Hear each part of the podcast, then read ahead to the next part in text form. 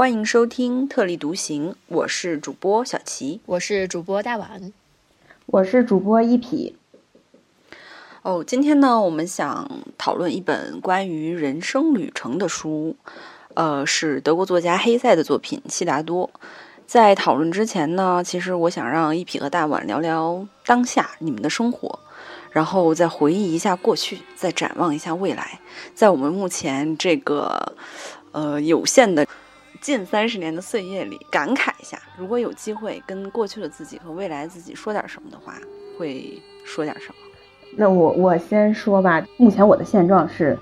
我二十八岁，然后刚步入职场三年的时间。我觉得我目前的状态就是一个困顿，就是我我个人是觉得我比较困顿的，不管是从生活上，还是从精神上，还是从思想上，都比较困顿。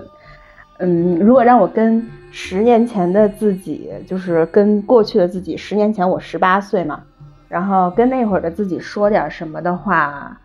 我可能会说，呃，十八岁的一匹你好呀，知道你正在为高考做着最后的冲刺，但是我想跟你说的是，你期待考上的学校最后并未如愿，对于你自己长大后想从事的职业啊，成为一名建筑师或者成为一名医生。也都没有如愿。你现在喜欢的男生呢？嗯，现阶段让你有一些苦恼。在六月考试结束后的几个月，会有一点难熬。高考对于你来说是一个不小的打击，但是我也希望你能够快速的振作起来，因为来自十年后的一批告诉你，这是一段非常棒的、非常长的假期。要坦然接受，就是人生的人生馈赠的礼物和课题。虽然没有考上，嗯，你曾经理想中的大学，但是也依然拥有了很精彩的大学生活。然后后来也考上了研究生，呃，虽然当时你喜欢的那个男生后来选择了别人，但是也不妨碍你后面还会遇到欣赏你喜欢你的人。呃，不如意其实是人生的常态，人生也有它的美妙之处。请沿着命运的轨迹好好生活下去，沿途也都是风景。嗯，上面就是我对十八岁的我说的话，对我现在的二十八岁的一匹说的话呢，就是，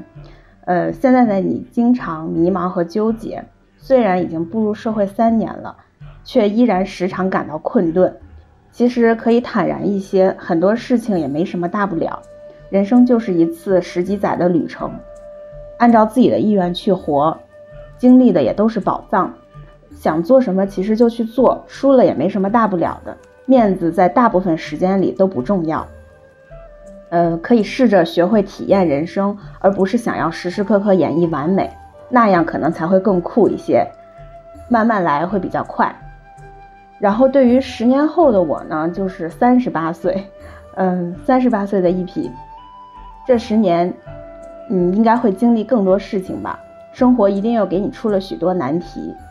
但愿你没有被生活困住，还可以漂亮的解决问题。也愿你找到了自己，能够像以前一样爱自由、洒脱，随时开怀大笑。如果能增添一些智慧和豁达，就更好了。也希望你逐渐在认清生活的真相之后，继续热爱生活。嗯，上面就是我对十年前的自己、现在的自己，还有十年以后的自己一些。小小的希望，就你刚刚说那个你嗯 没有成为你想象的那个建筑师的时候，我就感觉好悲伤啊，不知道特别残酷，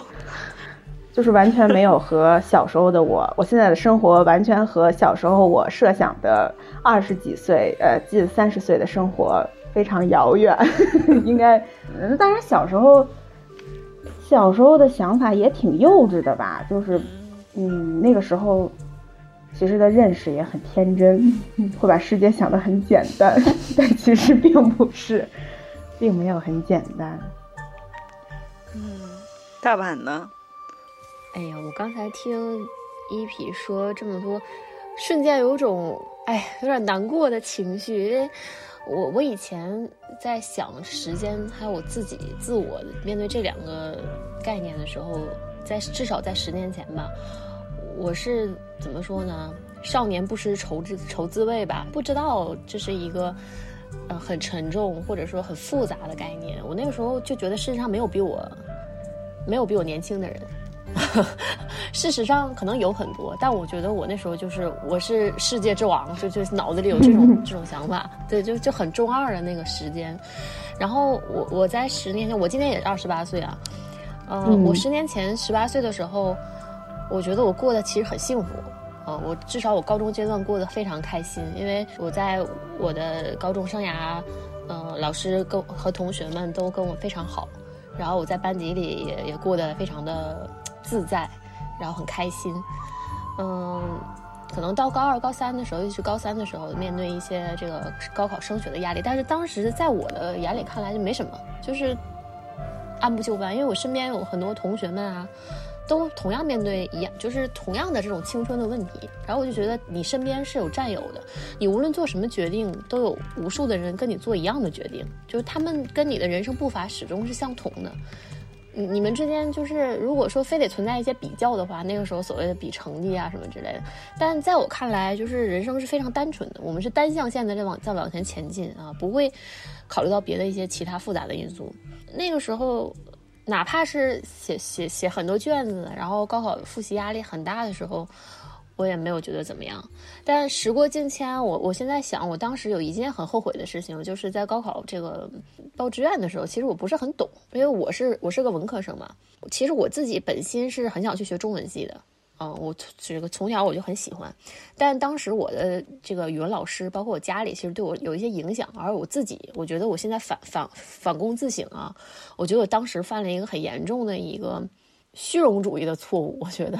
用我老师的话讲，还有问我用我家人的话讲，他们说就是你既然是一个中国人，你在选选择专业的时候，就尽量不要再选择中文系的这种专业，然后哪怕是你喜欢，呃，哪怕是这个这个专业在你生活中可能给你带来很多兴趣啊，很多快乐，但你可以不把它作为专业。然后我当时的想法也很，我现在一想，觉得我受到了一些不该有的干扰。我想的是。确实如此，我应该更加功利主义的、更加世俗的选择一些，呃，我不感兴趣，但是呃，可能就是在这个物质层面上可能给我带来更多机会的专业。但实际上，我最后也没有没有考到我本来想考的那个公立的那个专业啊，我被调剂了。我本来满心以为我不会被调剂的，但这很奇怪，这是一个未解之谜。因为我觉得，就是我我跟我跟小齐，我们是大学同学嘛，所以就是。我在被调剂的时候，我就很纳闷。我想，哎，我这分数应该不不会，我是专业，我是可以随便选。我当时是这么以为的，就我们学校的。但为什么呢？我就不知道了。所以这个事情就到现在为止也是一个没有结果的事情。然后我我们就学了现在的专业嘛。但我我我当时。对这个没有什么想法，也没有什么预计，也不知道自己的天赋在哪儿。其实事实证明，我在这方面没有什么，就是我是学我们学生是学外语的嘛，我在外语方面，我觉得我没有什么天赋。但我到大三的时候，就是大二大三这个阶段，我就逐渐发现了我们专业的这个魅力。然后就是都是学那个文学方向、语言方向嘛，所以我就逐渐的发现自己对这个方面感兴趣了。然后在大三的时候就决定，其实沿着这个专业继续下去也是很好的一个人生选择。但是呢，我也出现了一个问题，就是我考研的时候我没考上。这个没考上之后呢，我就工作了，我就进到了体制内。这个事实上与我原来对自己的人生规划就是完全不相符的。我从来没想过我会成为一个，啊，就是。嗯，人民公仆，我我从来我从来没有过这种设想，说实话。所以在工作刚开始的时候，我我我内心也是非常困顿的。我不知道我自己的这个人生价值是否还有希望实现。我原来大三给自己的规划是去读研，然后努力争取去读博，然后做一个文学老师。我对自己的计划是这样的，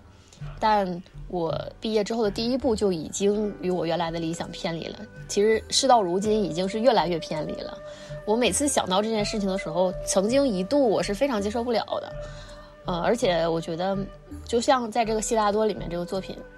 讲的那样，就是在你寻找自己感性的自我和你这脑子里已经意识到你你要寻求的那个理性的自我是完全不能匹配上的时候，这种痛苦是很难与人言说的。即便是我与其他人讲，就像是悉达多跟那个这个故事里的那个佛陀他们之间那个对话，就是。人只能自度，不能求他人度。嗯这个度是需要你人生的经验去不断的给你解释，给你解脱的。就在你生活的过程中，你不断的汲取别的方面的能量，然后你去体会什么是人生的意义。你做每一件事情，是不是都能够体现真实的自己？这个事情是需要你不断的自己去感受、去感悟的。所以，嗯，我我随着我工作到现在，我也逐渐发现，我工作本身其实，嗯，我可以挖掘其中的一些有趣的东西。包括我对文学感兴趣，我还可以现在坐在这儿跟你们去畅所欲言，谈一谈我们今天最近看了什么书，然后读了什么文章，然后有什么样的感受。然后我也经常反省自己，我自认为是一个对文学感兴趣的人，但是我好像又很懒惰，我好像又没有在这方面付出多大的努力去证证明，或者是去给自己充实自我那么多的机会。在这些反思过程中，我觉得我过去的我，其实所有的行为塑造了现在的我。嗯，这个是不需要其实给给他人压力，或者说去怨对这个世界的，是需要自己去不断的给自己一些现实的力量的。然后说到这个，嗯，现在的我吧，我现在就是因为我之前没读全日制研究生嘛，所以我一直很遗憾。我之前跟小齐闲聊的时候也谈到这个话题，所以我就自己读了一个这个在职研究生，然后现在正在读，所以现在每天日子过得也挺苦的。平时上班，周末上课，就这种状态。但我现在还觉得就是，嗯嗯，也挺充实的，然后也也找到了一些。嗯，可以做的事情。然后我前两天还跟老师谈说，这个这个学术方面，老师对我们有什么要求？老师说，如果你感兴趣，你也可以以后继续读博，但是需要你下非常大的功夫，甚至需要你放弃你的工作。嗯，然后我就说啊，那我考虑考虑。对，然后随着你你进到社会之后，你就会发现，我觉得最难的一点，就对现在很多年轻人来说最难的一点，就是你的世界变得无比的复杂。呃，衡量你的因素，衡量你的价值体系变得很很很多元，呃，你可能被迫每天要想说，我在这个社会上我处于一个什么样的状态？对，我是站在一个什么样的位置？其实这些很世俗的观念，其实我小的时候我知道，就在我十八岁的时候我了解。但是我不屑于考虑这些东西。对，我当时真的是那样，就很中二的，很觉得这算什么？然后就是有有我有钱没有钱，我我我我做什么样的工作，我我住什么样房子，开什么样的车，对我来讲这都不算什么。对，那个时候那个时候甚至觉得不需要，就是我就要当没有的那个，我才更酷一些。对我就是个酷 girl，是的，我就是要做一个。我是世界之王，对吧？我就是做做那样的一个人，这些东西对我而言都什么都不算。但当你走入社会之后，你就 发现什么都没有，就像我，你就被迫的被这些各种各样的声音所裹挟，啊，所拉扯，你就被拽到这个漩涡里，无法无法挣脱的。你时时刻刻与之共存，就像是还是我们今天谈到这个作品，总想提它啊，就是读它的时候，我有一种很。感同身受，然后也有有一些伤感，但是有一种透彻的感觉。为什么有这种感觉呢？就是他在寻求自我的这个过程中，他是遭遇了无数的这个困惑的。他既疑惑于我们在物质享受中，在这个世俗的漩涡之中，我们能不能寻找到真正人生的意义？但是这个过程他是必须要经历的，他必须要靠自己的这个脚步去体验。就是我刚才说的那个，一定要自度。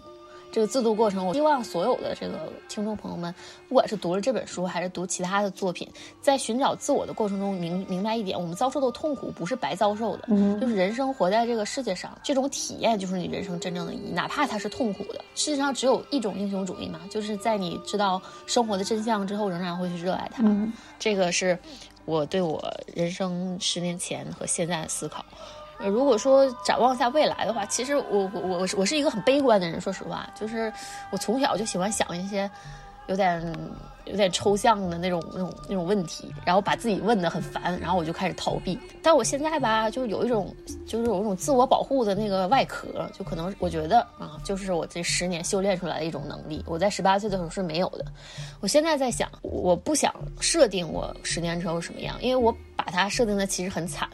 但我。我在想，对我把它设定的很惨，就是我是那种我还没结婚我就设想我离婚之后是什么样的那种人。啊，我也是有点，我也有点这种。对，就这样的人，所以我是这样的人。我不知道大家得没得过口腔溃疡，然后就是我就一得口腔溃疡，我就喜欢喷西瓜霜，然后喷上西瓜霜之后就觉得哇，我整个上天，就疼死我自己。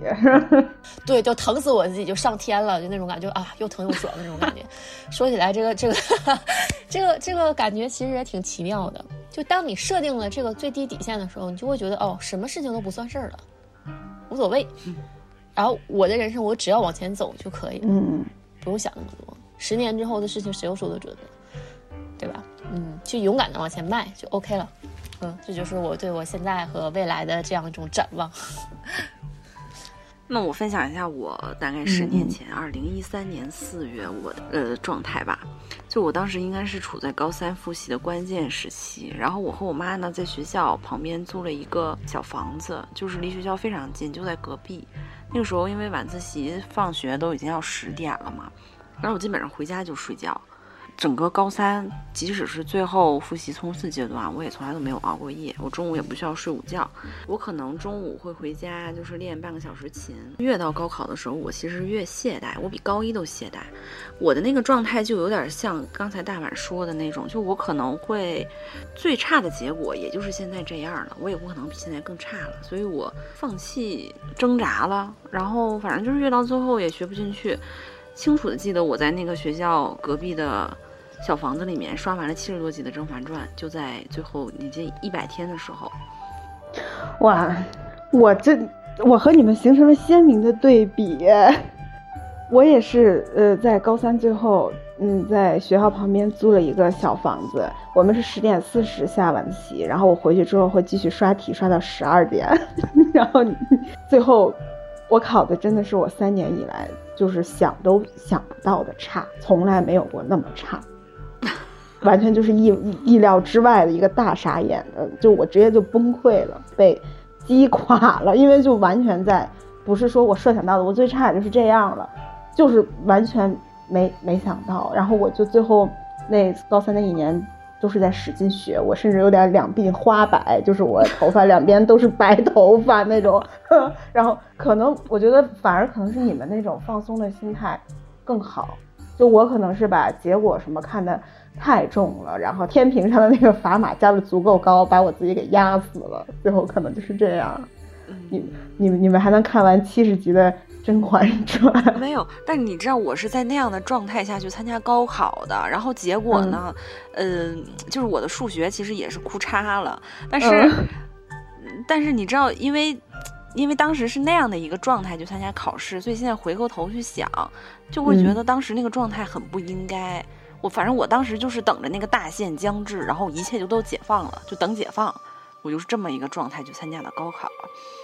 没有足够的努力。我我我不知道用怎样的方式说怎样的话可以让当时的我自己听进去，听进去之后真正的开始说沉下心来，不那么浮躁，然后好好的去准备去备考。如果现在有机会跟我自己说说啊，那个时候努努力，结果是不是会不一样？但其实那个时候的我，就像大碗说的，我觉得我自己是世界之王，任何人说什么我都听不进去，我就觉得我大不了就这样，我就这样，你们爱谁谁，我反正我就学不进去，我就想做做点做自己。因为跟悉达多的也是，他出身贵族，那么聪明优秀，那这个时候有人跳出来说，如果你。啊，你还是不够努力。如果你再努力一点，你就可以巴拉巴拉巴拉。任谁都可能会听不进去的吧？就是因为年轻啊，就是因为在那个意气风发的年纪，没有遭受过社会的毒打，所以你听不得任何的建议和指导。然后呢，现在现在就是一个遭受了社会毒打的我，其实也不知道现在跟自己说是什么，好像有点有点尴尬。我就还是跟那个未来的我自己吧，想象一下，二零三三年的一个一个女人，想象中应该是一个为了生活在奔波的我吧，每天上班伺候老板，然后下班照顾家庭，可能就是鸡毛蒜皮的生活，让我不再年轻了。但至少，好难过，好难过，应该就是这样的一个生活吧。然后。会承担更多的角色，可能是下属，是妻子，是女儿，是妈妈。希望我自己成在这么多的角色当中，还会能露出平和的微笑。希望对自己说，可以把更多的时间放在自己身上，不要因为任何其他人忽视了自己的感受，不要因为各种欲望抽昏了头脑。你承担着很多，但绝对不是为了别人而活。当下的你非常美，毕竟你才三十八岁。这个就是，嗯，我想对三十八的我说的话。嗯，那说回这本书啊，其实刚才，嗯，我们也都多多少少涉及了。嗯，我我倒是觉得悉达多的这个这本书很像是他一生中经历的，在不同人生阶段做出的不同选择。嗯，他一步一步的通过，嗯，选择认识到了他自我，找到自我的这个过程。嗯，他刚开始嘛，就是是没有意识的这个旅程，他只知道自己要离家修行，就很像我们刚才，呃提到的青少年时候的我们，可能也不知道说修行到底是为了什么，然后，嗯，但是仍然说坚持说服父母，然后和他的好朋友一起上路了，然后呢，就提到了我很想，呃。回应一下刚才大碗说的那个，在青年时候的呃时候，就是，呃，永远有好朋友陪着你，做任何事情都都可以。好像那个时候上上上学啊，就连上厕所都要有人陪，就是上课下课都要成双成对的往外走。那个时候就就觉得只要有人陪你，做一些事多么疯狂的事情都可以。我最近看新闻，就说那个大学生为了在黄山看日出，在山顶的厕所睡觉过夜。就是我以前也做过类似的事情，就是在大连上学的时候，夜途滨海路看日出，就真的是在外面扎了一宿帐篷，然后吹了一宿的海风，第二天早上爬起来看日出，多么！现在让我去肯定不行了。那年轻的时候就觉得，对，就只有年轻才会做出来的那些事情。然后呢，这个哥文达后来和这个悉达多的理念不一样，所以他们。分开了，然后就好像说他的离开也意味着他青少年这个时期过去了一样，他才真正的开始走上他自己的人生道路，就很像我们每个人可能在以前上学的时候总有一些好伙伴，然后呢，但是他可能只是陪伴你一时，并不能永远的陪伴你，那真正的人生还是要自己去走的，就给我有这样的一个感觉。嗯，我给听众朋友们简单介绍一下我们这本《悉达多》。呃，这个小说呢，其实主要是围绕悉达多一生的探索与超越作为主题，然后讲述了主人公悉达多从一个尊贵的婆罗门到森林苦修的沙门，再步入尘世，创造并且享受荣华纵情声色，经历俗世的欢愉和痛苦之后呢，他又舍弃了一切，在河边摆渡中渡人渡己，最终修道成功，完成自我蜕变的这么一个人生历程。最终实现了自我的超越，将我汇入万物的圆融统一之中，成为一个热爱万物的人。这本书其实是创作于一九一九年至一九二二年，是在绵延四年之久的第一次世界大战之后嘛？第一次世界大战是一九一四年到一九一八年，而第一次世界大战是使得整个德国损失惨重，德国的社会。政治、经济、文化体系都陷入了一种全面崩塌的状态，嗯，人们的身心也遭受着难以弥合的创伤，而且在精神的荒原中焦渴难耐，也丧失了对生活的信心，还有以及人本该具备的基本的品格。黑塞创作这本《悉达多》其实是分了两部分。他创作第一部分的时候，其实呃和他自身的经历是很像的。悉达多和他父亲呢，以前就是产生矛盾，是因为他的爸爸要求他能够像他父亲一样成为一名神职人员，但是年少的黑塞认为，就想要逃离这种充满虔诚宗教气氛的家庭，以写作为生，是他向往的自由。悉达多就完全是年轻的黑塞和他父亲意见之争的一个翻版嘛。悉达多青年时期就是。抛弃这个尊贵的身份去苦修，在描写这个悉达多在成为沙门苦行时候，其实黑塞也用到了他之前类似的经历。黑塞以前有参加过自然生活改革运动，就自然疗法，去山里面去体验这种苦行清修。嗯，就是为了回到这种原始的生活状态，激活这种直觉本能，戒除身体对于呃情性啊酒精的依赖，然后远离工业器械和现代文明，刻意来让身体遭受大自然的折磨。这个就也和悉达多在进行沙门苦修的时候很像，就是其实他前面这个经历都很像黑塞曾经小时候的经历吧，在。创造前一部分之后的一年半之久呢，创作就中断了，是因为内外交困，然后好像黑塞的妻子、孩子什么都有一些问题，然后他自己也患了严重的心理疾病，时常会产生自杀的想法。呃，然后随后的一九二一年初，黑塞是有接受荣格的心理治疗。所以就是其实也有很多，因为我我看这个书之后有去查的查一些资料啊什么的，也有说就是说，悉达多这个作品中也有一些荣格的理论的影子。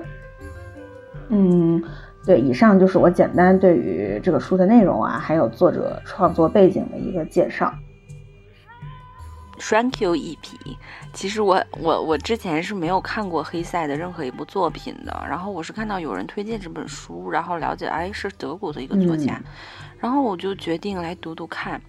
然后后面就是说介绍说这个德国作家他是接受精神治疗嘛，就是他好像是精神分裂是吧？对。我就想说哦，这个味儿对了，因为我之前去德国留学，这柏林是一个有非常多精神病的地方，就可能是我的偏见吧，就。就是很多事情都是没有答案的，可是他就反复的在，呃，问自己，然后给自己一个答案。听众肯定还是比较疑惑，这本书到底是讲什么的？很难说你，呃，这是一本就多么神的书，然后，呃，读完之后就能顿悟了。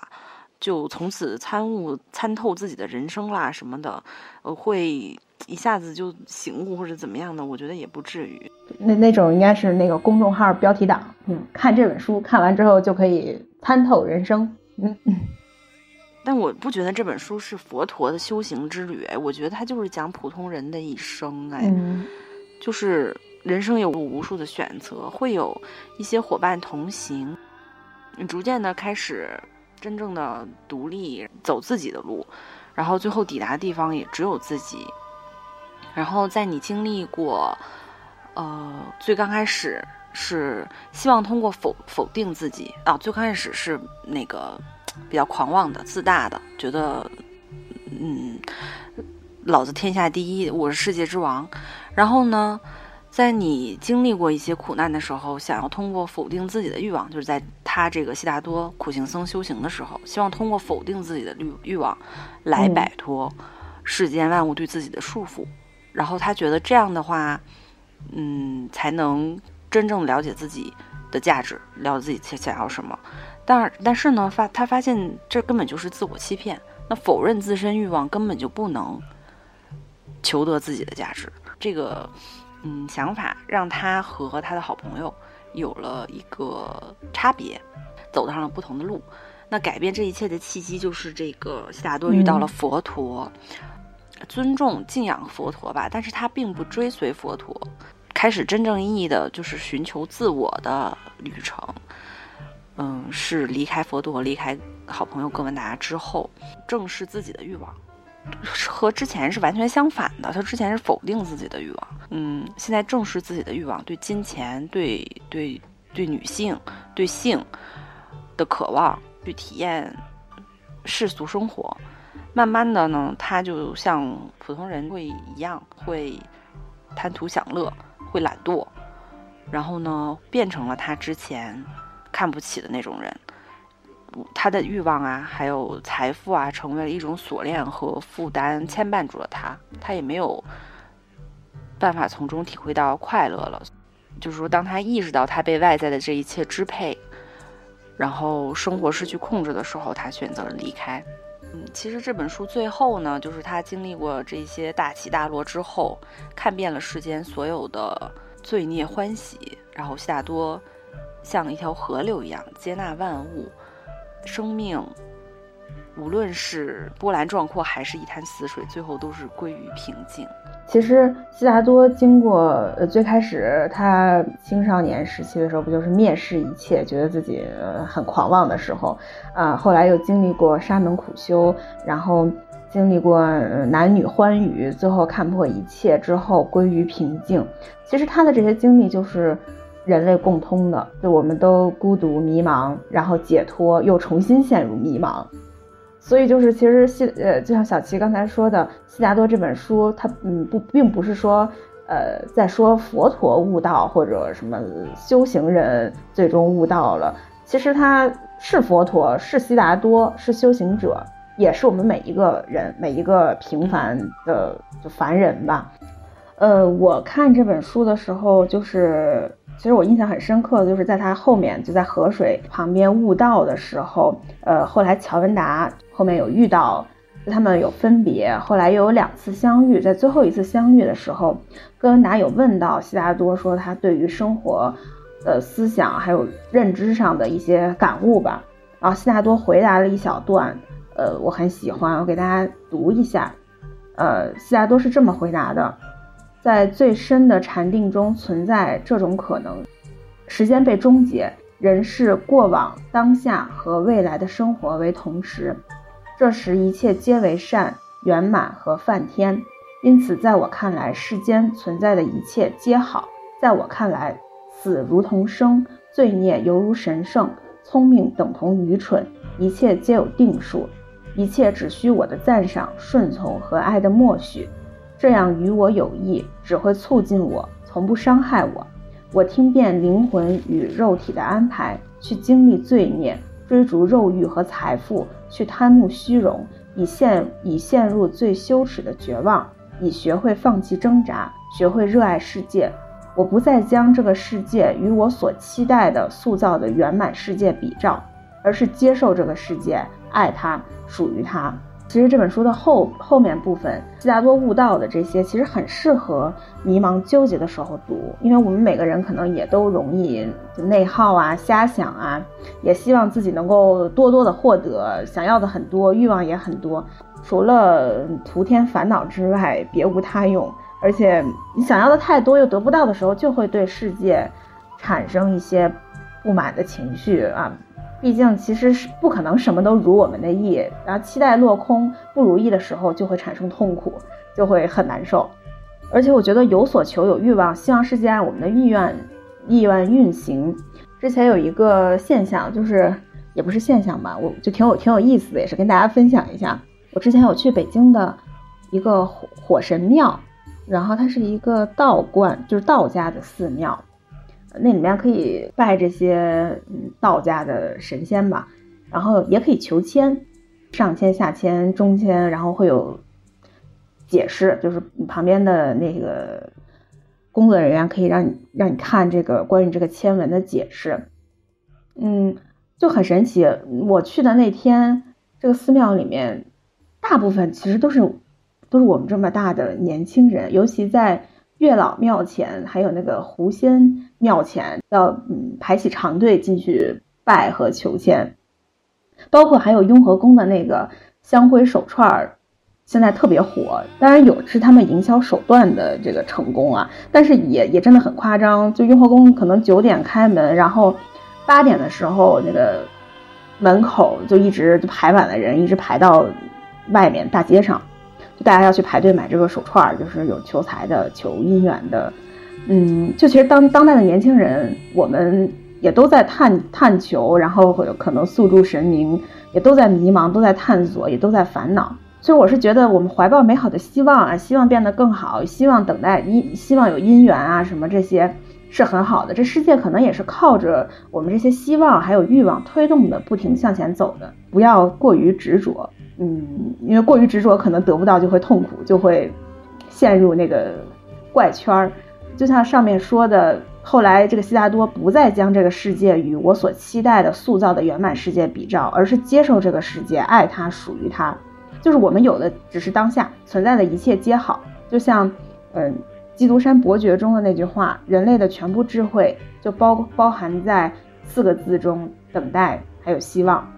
呃，当下的生活难题也好，困顿也好，不如意等等，就当做是我们自己的人生体验和课题去经历就好了。就是呃，我也想到像悉达多中，嗯，前面半部分经常提到他的那个沙门苦修时候的三个法宝，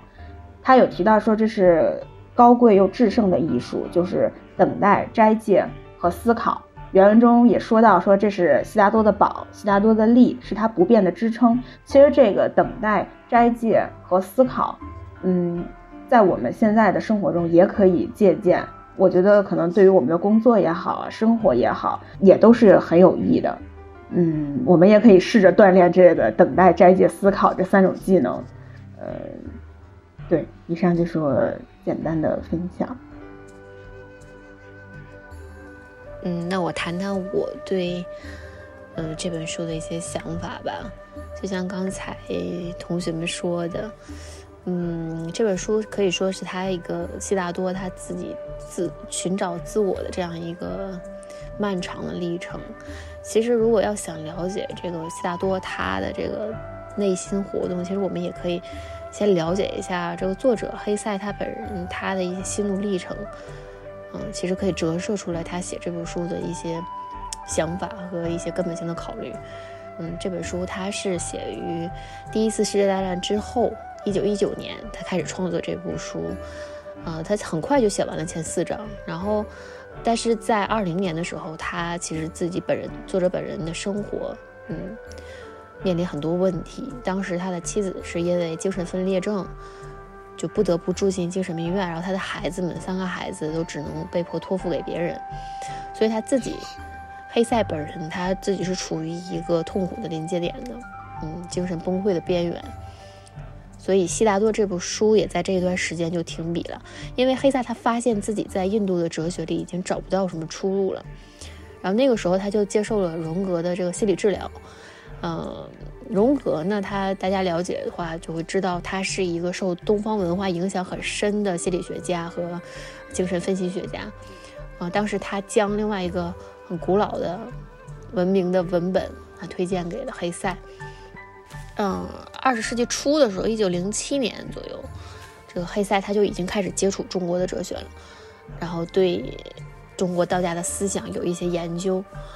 嗯，所以在经过了这这一系列的这个精神上的打击，还有他疗伤的这个过程啊，从一九二二年开始，呃，悉达多断更了一年多之后，黑塞又重新开始了这个创作，并且在很快的时间，大概一个月左右就完成了这本书。嗯，所以说，呃，根据后面黑塞自己的陈述，他描述说，如果说悉达多的结尾，与其说是这个受到了印度文化的影响，不如说他其实更具有中国道家哲学的这种色彩。曾经论述过，他思想中这种逃避退缩的成分是越来越少，把自己的这种转折称为从印度转向中国，也就是说，从印度式的苦行。呃，转向了这种中国式的较为接近生活的肯定的态度。所以，如果我们看小说的后面几章，其实就可以看到，它有一些很明显的变化。比如说，有河流的这种意象。嗯，他强调一点，他说他获悉了这这条河的所有的秘密。原文说，获悉的这些秘密就能够获得许多别的秘密，所有的秘密。我渡过千，我渡过千万人过河，他们将我的河视作旅途中的障碍。对于这些人中为数不多的四五人来说，河水却并非障碍。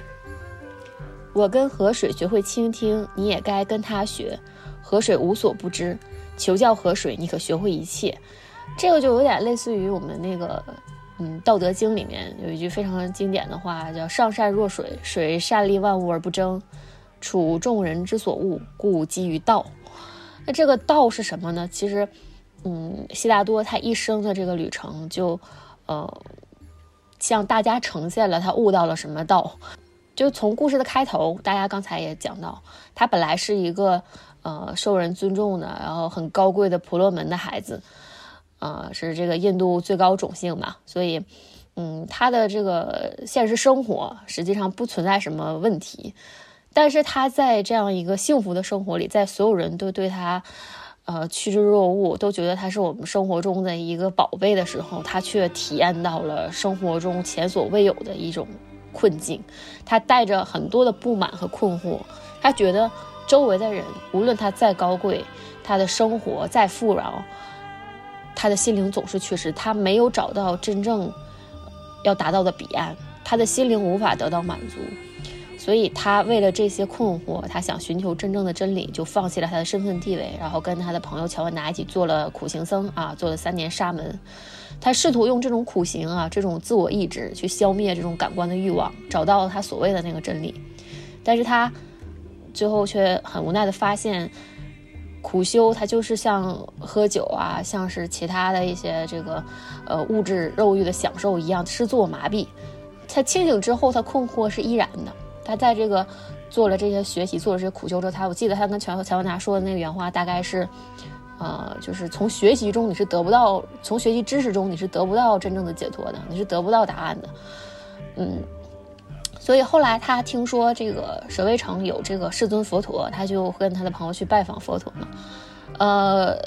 他虽然是对这个佛陀的这个经义，呃，感到惊诧，感到很敬佩，但他也。看到了一个漏洞，这个这一段其实是我感悟很深的，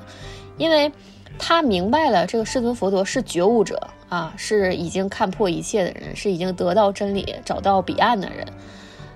嗯，但他提出了这样的疑惑，他说：“您已经超拔死亡，您通过探索求道，通过深观禅修，通过认知彻悟，而非通过法义得到正果。”其实这里面存在一个很重要的道理，就是觉悟是一种只属于个人的体验。像知识只能可就是可以通过传授教给大家，但是智慧不行。这种真正的悟道，真正的对生命和世界最深刻的体验和总结，是不能通过知识的传授本身获得的。所以说。佛陀可以言说自己领悟到的一切法义，但是觉悟这件事情本身是无法诉说，也无法传授给他人的。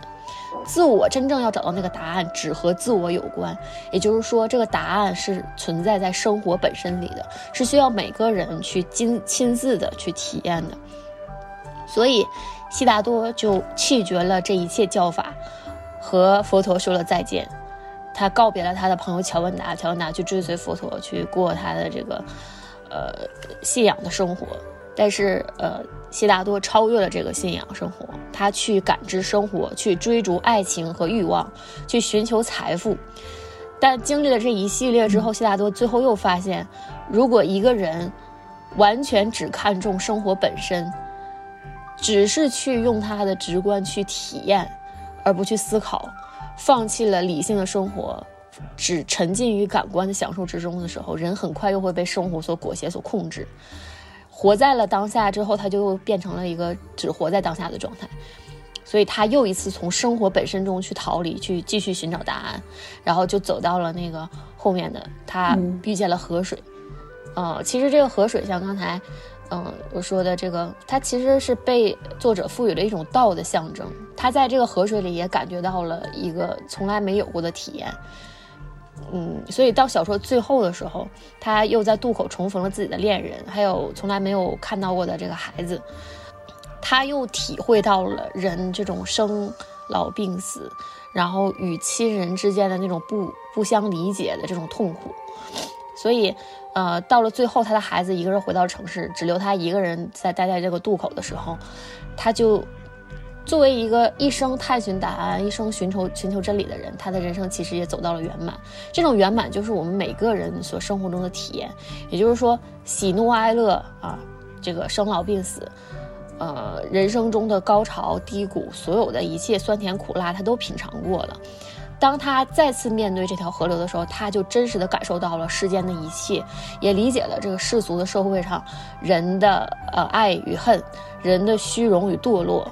啊各种各样的欲望，也知道了为什么父母会对孩子有那样深刻的爱，然后为什么男女之间存在着那样的欲望，然后也理解了所有人他们为什么对自己。的生活做出了那样这样的选择，他就也不再试图把这个世界去给他概念化啊，去形而上学，去脱离我们每个人日常生活的一餐一饭，把它抽象化、简单化。他重新生活在了真实的世界上，呃，所以到这一刻，他就终于真正的体会到了那个印度教中传说中的那个真理，那个俺，就那个字儿啊，他就不再执着于说我要把我的生活上升到我无法触及的高度，我要把我要到达那个无法证验证是否存在的彼岸。只有包容这个世界上所有的这种复杂、所有的痛苦，你才能够坦然的接受你生活中的任何一种或者可怕的，或者会非常甜蜜的这种体验。你会知道，就没有一种体验是该发生还是不该发生的，就接受了所有人在这个世界上所经历的一切事情，可能都是你生活中的一种财富，呃，是你生活中真谛的组成部分。所以，什么才是真正的自我呢？就是你。就像我们刚才谈的，我们过去的经历，我们十年前的自己，我们一切经验、一切生活体验的总和，可能就是真正的我，就是感性的我和理性的我做了一种有机的结合，达到了一个真正的我。然后我读这个作品的时候，我就想到一个，联想到一个作品，就是那个，呃，《水浒传》里面。《水浒传》里面就是，嗯，有一节我特我看到那章的时候，我是哭了的，我很难过。然后，但是又有一种很超脱、很很释然的感觉，就是，呃，《水浒传》的一百一十九回，啊，那一回是鲁鲁智深他圆寂了啊，鲁智深浙江作画，宋公明衣锦还乡的那一那一章，我不知道朋友们看没看过那一章。那一章里面就是，嗯，他最后的结局，鲁智深的结局是在这个六合寺听朝圆寂嘛。呃，他在临终之前写下了一首就是充满禅意的一首一个颂子吧，一个小诗。这个诗只有六句话，但是我印象非常的深刻。他原话说的是：“平生不修善果，只爱杀人放火。忽的顿开金绳，这里扯断玉锁。钱塘江上潮信来，今日方知我是我。”就是他的这一生。他最后用了这样六句话来概括，其实他隐藏了很多的人生境界。嗯，就是第一句话说这个不爱平生不修善果，只爱杀人放火，是他作为一个凡人对自己一生的总结。就是世上任何一个普通人，为了生存，为了获得各种各样的利益，为了取得在这个社会上的地位，他也许伤害过别人，也许犯过各种各样的错误。就像鲁智深他本人一样，他也曾经做过一些不好的事情，也做也对这个世界做过一些伤害。但是出于一些道德考量，我们每个人都有一些道德价值或者是伦理观在我们的心里，因为我们受了教育，因为我们是个社会人，我们被这些东西所约束，所以不会干太多伤天害理的事情。然后我们每个凡夫俗子都是这样的，这是做人我们可能都可以显而易见的一个层次。但当我们每个人经历过社会的各种各样的磨砺，然后看过了很多人和事之后，嗯，就开始想要追求一种道德境界，就要开始想要做一些好的事情，然后开始悟到一些人生的道理，开始有意识的去修炼和提升自己的境界，然后等到有一定的机缘的时候，可能我们又会进入到人生的第三种。就是今日方知我是我，但我觉得这第三种并不是所有人能够达到的。就是也许人一活一生，到最后的时候，也不见得能够知道我是我，也不见得能够寻求到我们人生中最后的答案。但这种过程是需要我们体验前两个境界，体验人生中所有的酸甜苦辣之后，我们才有可能得到最后的那个超脱，能够得到最后的那个真相。嗯，所以我希望，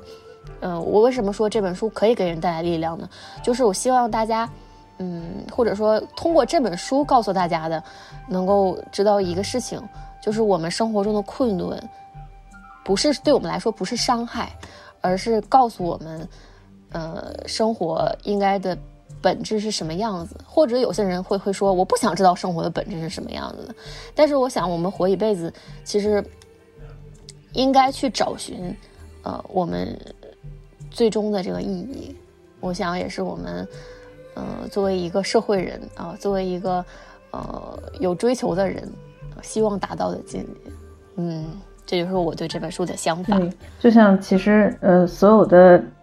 所有的答案要靠我们自己去寻找，就是只有亲身体验，我们才能有。感悟佛陀的伟大之处，也不在于他的法义，还有思想，其实就是在他的自身的生命中。对，所以就是非常推荐大家要去自度啊，自己自己亲自去去阅读这本书，然后我希望它能够给大家带来呃很多非常现实的力量，然后度过你人生中的困难，呃，重新接纳自己的生活，不管这个生活中存在什么样的困境，嗯，它都是你生活中最宝贵的一种体验，是是独一无二的，是属于你本人的这样一种体验。所以这样想的话，痛苦其实不再是痛苦，嗯，希望大家珍视自己的生活，然后迈入生活的河流，你才会知道真正的世界是什么样，才不白活一次，对吧？嗯，就好像今天我们说再多，这本书可以教会我们的道理，也不如各位听众亲自去看看看看这本书，然后就可以真正的感悟到这本书的。神奇，对，因为我们可能做的就是一个简单的分享，类似于就是短短几十分钟，也就是一个导读的作用。其实这书中还有很多细节呀、隐喻啊，还有一些背景啊。其实大家都去读一读的话，每个人可能都会有每个人独特的对于这本书的感悟和体验。以上就是本期所有内容啦，感谢各位听众的收听。那我们下期再见，拜拜，拜拜。